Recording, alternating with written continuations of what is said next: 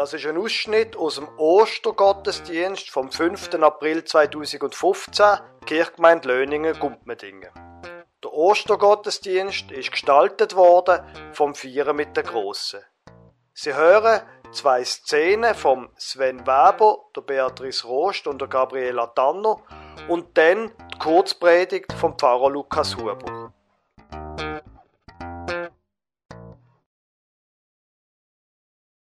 Gott zu vertrauen, das ist nicht immer so einfach. Manchmal kann man sich einfach nicht vorstellen, dass wirklich alles wieder gut kommt. Gerade noch haben die Jünger von Jesus mit Jesus zusammen ein Fest gefeiert. Gerade noch haben sie fröhliche Lieder gesungen. Aber dann ist plötzlich alles ganz, ganz falsch gelaufen. Zumindest aus der Sicht der Freunde von Jesus. So, dass man einfach nur Nein sagen und nochmal Nein. Aber ich denke, wir hören am besten gerade mal, was denn da nach dem Fest passiert ist. Dort hinten sehe ich schon den Petrus kommen. Er weiß, wie alles gekommen ist. Auch er wird nur noch Nein, Nein, Nein sagen.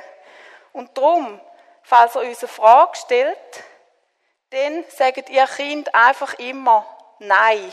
Jedes Mal, wenn er eine Frage stellt, alle miteinander Nein. Also, dann hören wir doch einfach mal, was der Petrus uns zu erzählen hat.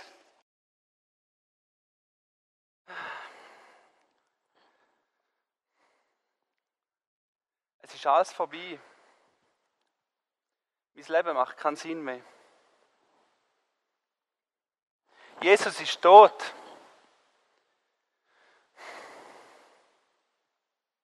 Ich weiß nicht, was ich jetzt noch machen soll. Und das Schlimmste ist, ach nein, das kann ich gar nicht erzählen.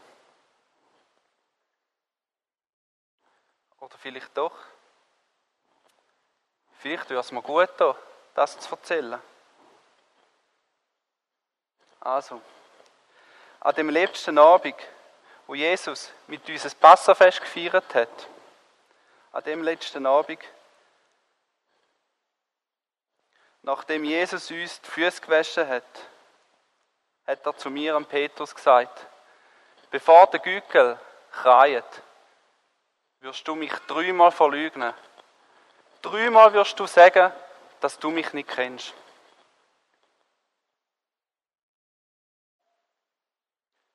Aber da habe ich nicht glauben. Wisst ihr, wann ich denn gesagt habe? Genau, da habe ich gesagt, nein, ich doch nicht. Niemals würde ich das machen. Im Notfall würde ich sogar sterben für dich.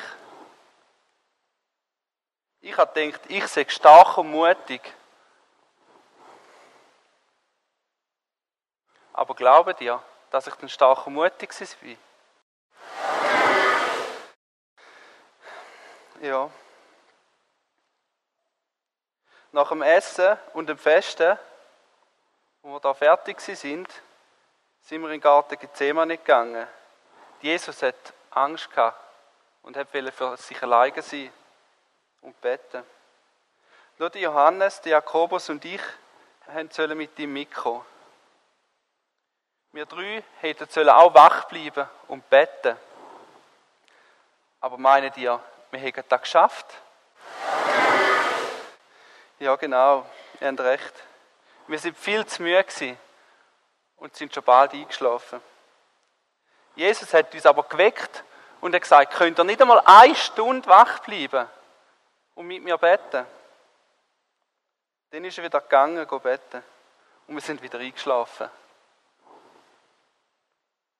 Und Jesus hat uns nochmal wachgerüttelt. Aber wir sind auch das dritte Mal eingeschlafen.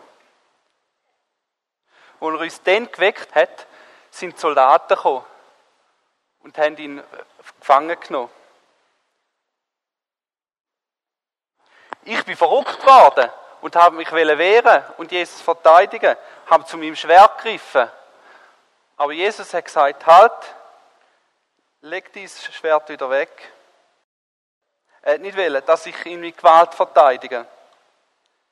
Er hat sich einfach alles gefallen gelassen.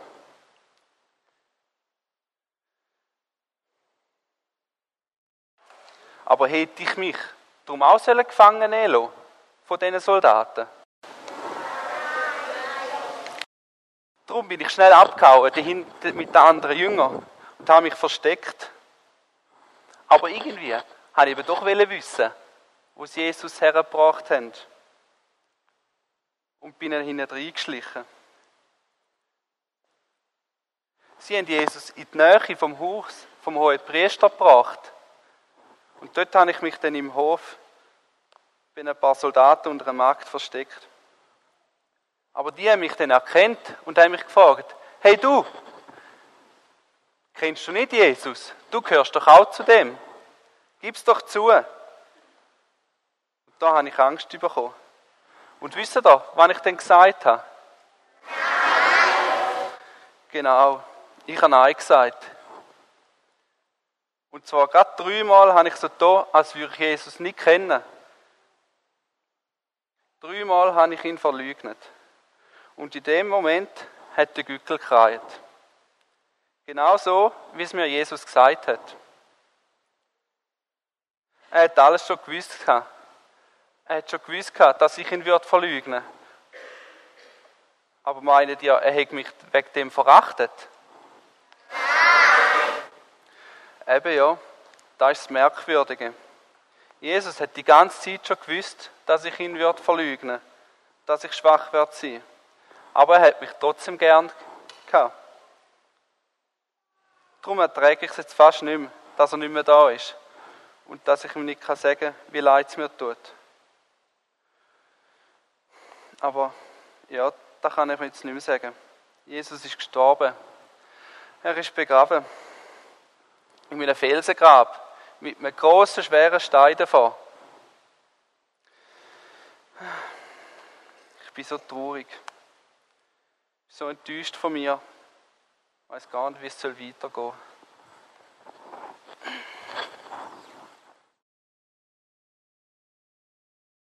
Petrus!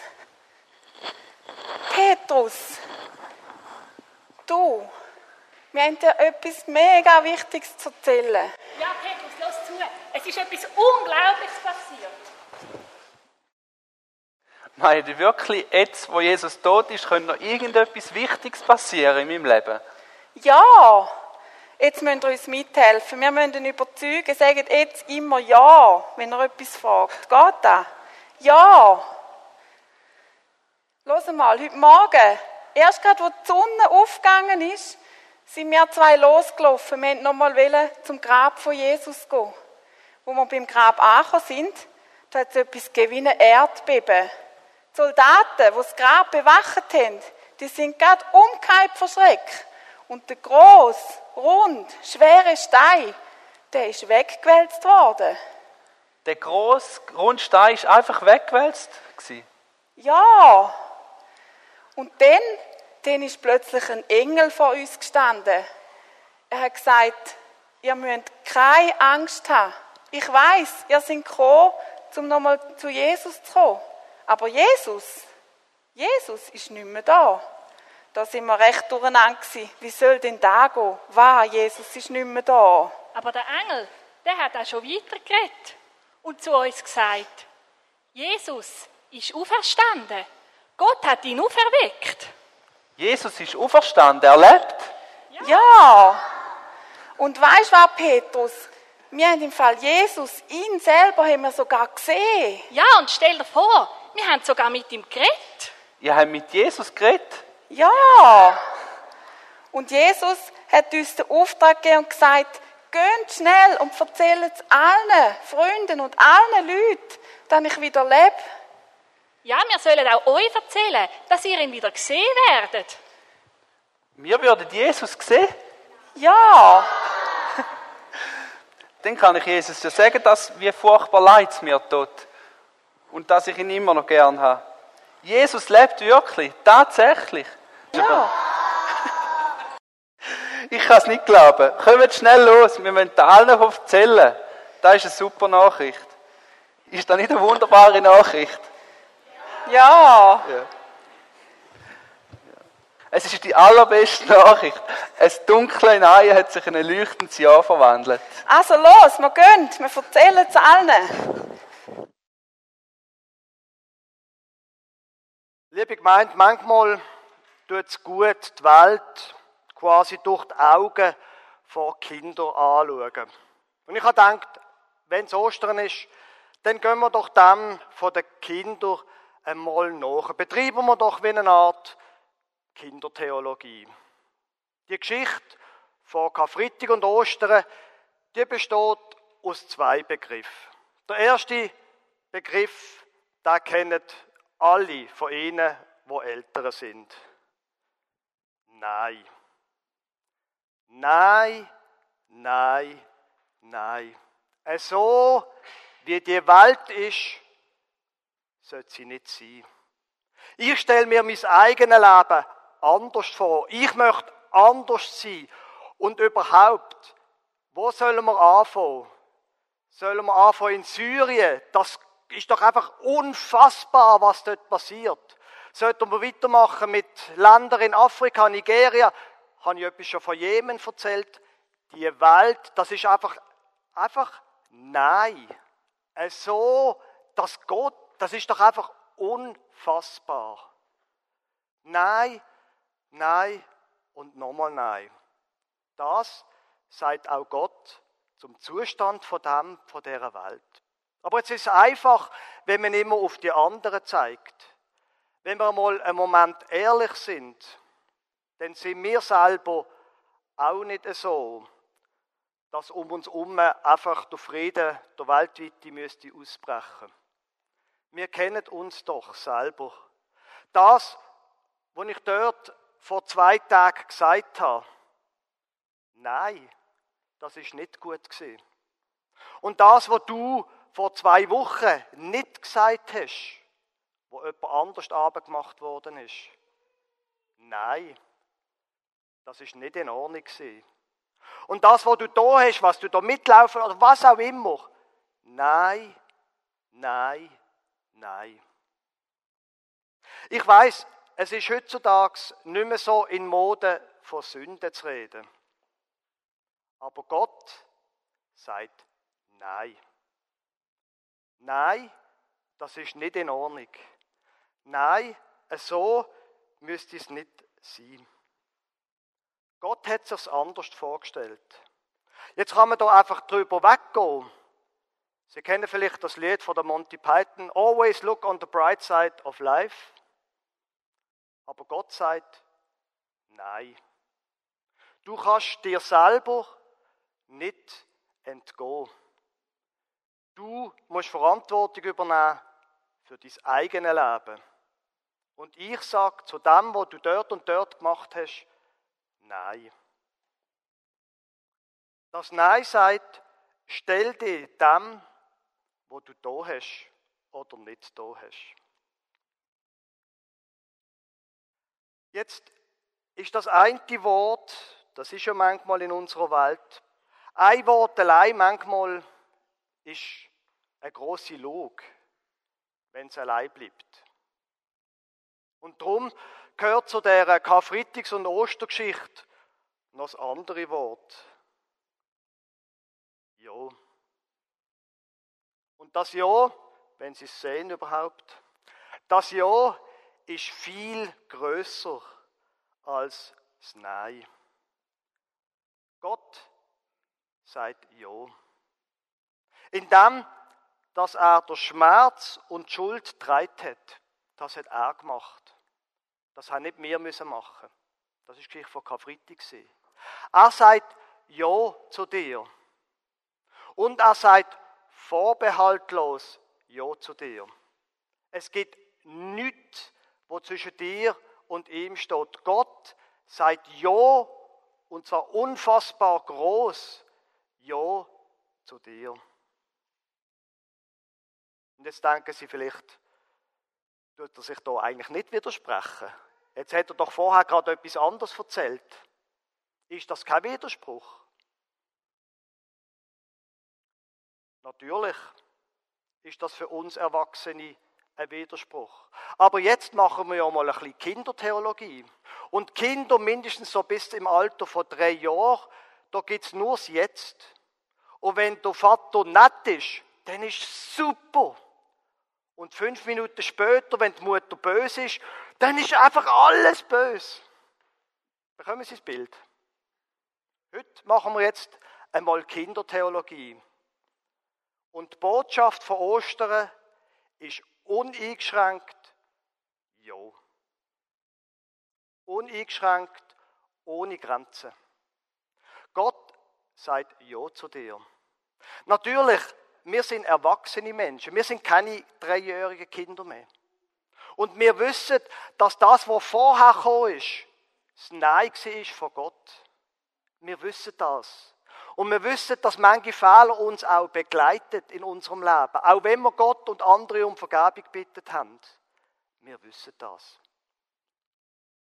Aber mindestens für jetzt, und ich wünsche Ihnen, dass der Moment Sie begleitet in die nächste Zeit, mindestens jetzt haben wir das hinter uns gelassen. Wir haben es schon vergessen, weil Gott sagt Ja.